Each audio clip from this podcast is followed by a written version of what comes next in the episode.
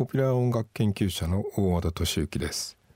今週はポップスターが照らし出すアメリカ音楽の今に迫ります。未来授業。この番組は暮らしをもっと楽しく快適に川口義賢がお送りします。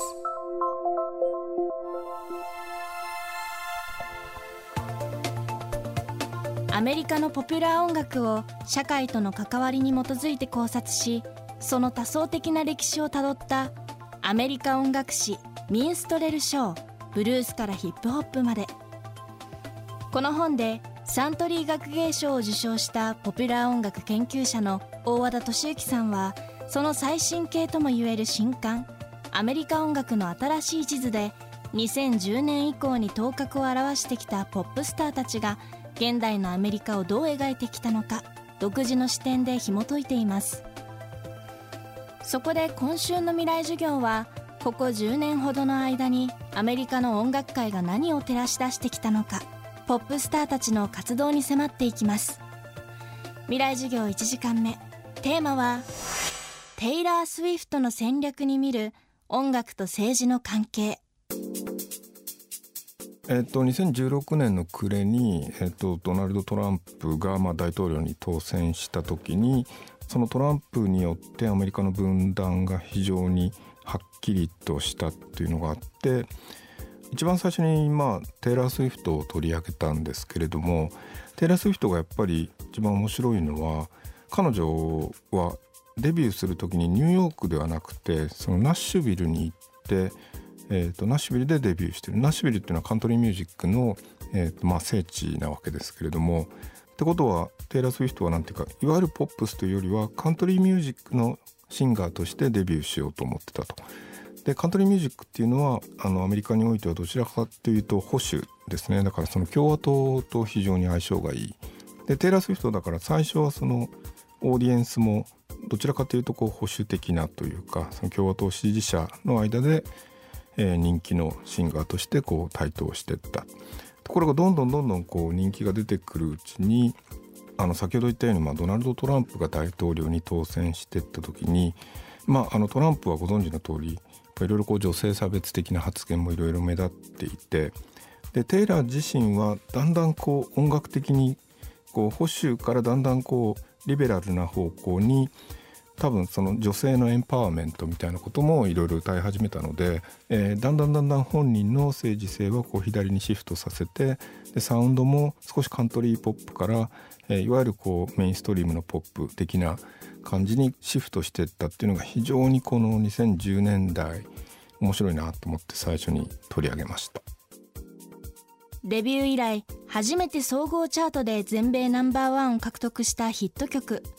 We are never ever getting back together. テイラー・スウィフトは公式なリリースではないもののこの曲のカントリーミックスを制作。それはカントリーファンをつなぎ止めるためのマーケティング戦略だったと大和田さんは解説しています。今言ったトランプがもしあそこで当選してなくてもう少し穏健な共和党主流派の人が大統領選に共和党の候補として立って当選してたらもしかしたらまだテイラーはその自らの政治性を明らかにしてなかった可能性もあるとは思ってるんですね。でそれは例えばレディー・ガガとかケイティ・ペリーとかあの人たちはもう完全に最初からオバマ支持とかヒラリー・クリントン支持っていうふうにこうリベラルな候補をあのはっきりと,、えっとサポートすることを宣言するわけですけどもテイラー・スウィフトはずっと自分の政治性を明らかにしてなかったんですけどもあのドナルド・トランプが当選してで中間選挙2018年ですよね。2018年に初めて、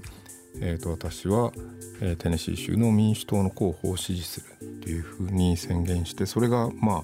ニューヨーク・タイムズのものすごい大きい記事で取り上げられるぐらい やっぱりあのアメリカに言うとついにテイラーが自分の支持政党を明らかにしたっていう、まあ、でもその支持政党を明らかにするまでに彼女自身はこう着々となんていうかこう右から左にこう音楽性もえー、あとなんていうかこうファンも完全には置き去りにしないような形でちょっとずつちょっとずつこうやっぱリベラルにシフトしていったなっていうのが印象ですね。アメリカはやっぱりこうカルチャーと政治がやっぱり地続きになってる面が非常に多くてで実はこの前その大学で教えているその学生がこう来て、えー、でも先生そんなんか大統領が変わったことで音楽変わるんですか？ってこう唐突に聞かれてでやっぱり変わるんですよね。あの大統領が変わって例えばテラ・スウィフトとか、えっと、ラナデル・レイとかですね。ああいうふうにこうやっぱ大統領が変わったことによってやっぱ自らの音楽性が変わっていくミュージシャンがアメリカでは確実にいる。でこれはやっぱりちょっと日本でこう総理大臣が変わったから音楽性が変わるっていうのはなかなかイメージできないと思うんですけどそのぐらいやっぱり日常生活と、まあ、カルチャーと政治みたいなものが地続きに捉えられてるっていう側面はあると思いますね。未来授業今週の講師はポピュラー音楽研究者で慶應義塾大学教授の大和田敏之さん今日のテーマはテイラー・スウィフトの戦略に見る音楽と政治の関係でしたより詳しい内容は大和田さんの最新刊アメリカ音楽の新しい地図で見ることができます明日のテーマはブルーノ・マーズとケンドリック・ラマーが現代アメリカのカルチャーに及ぼしてきた影響を考察します。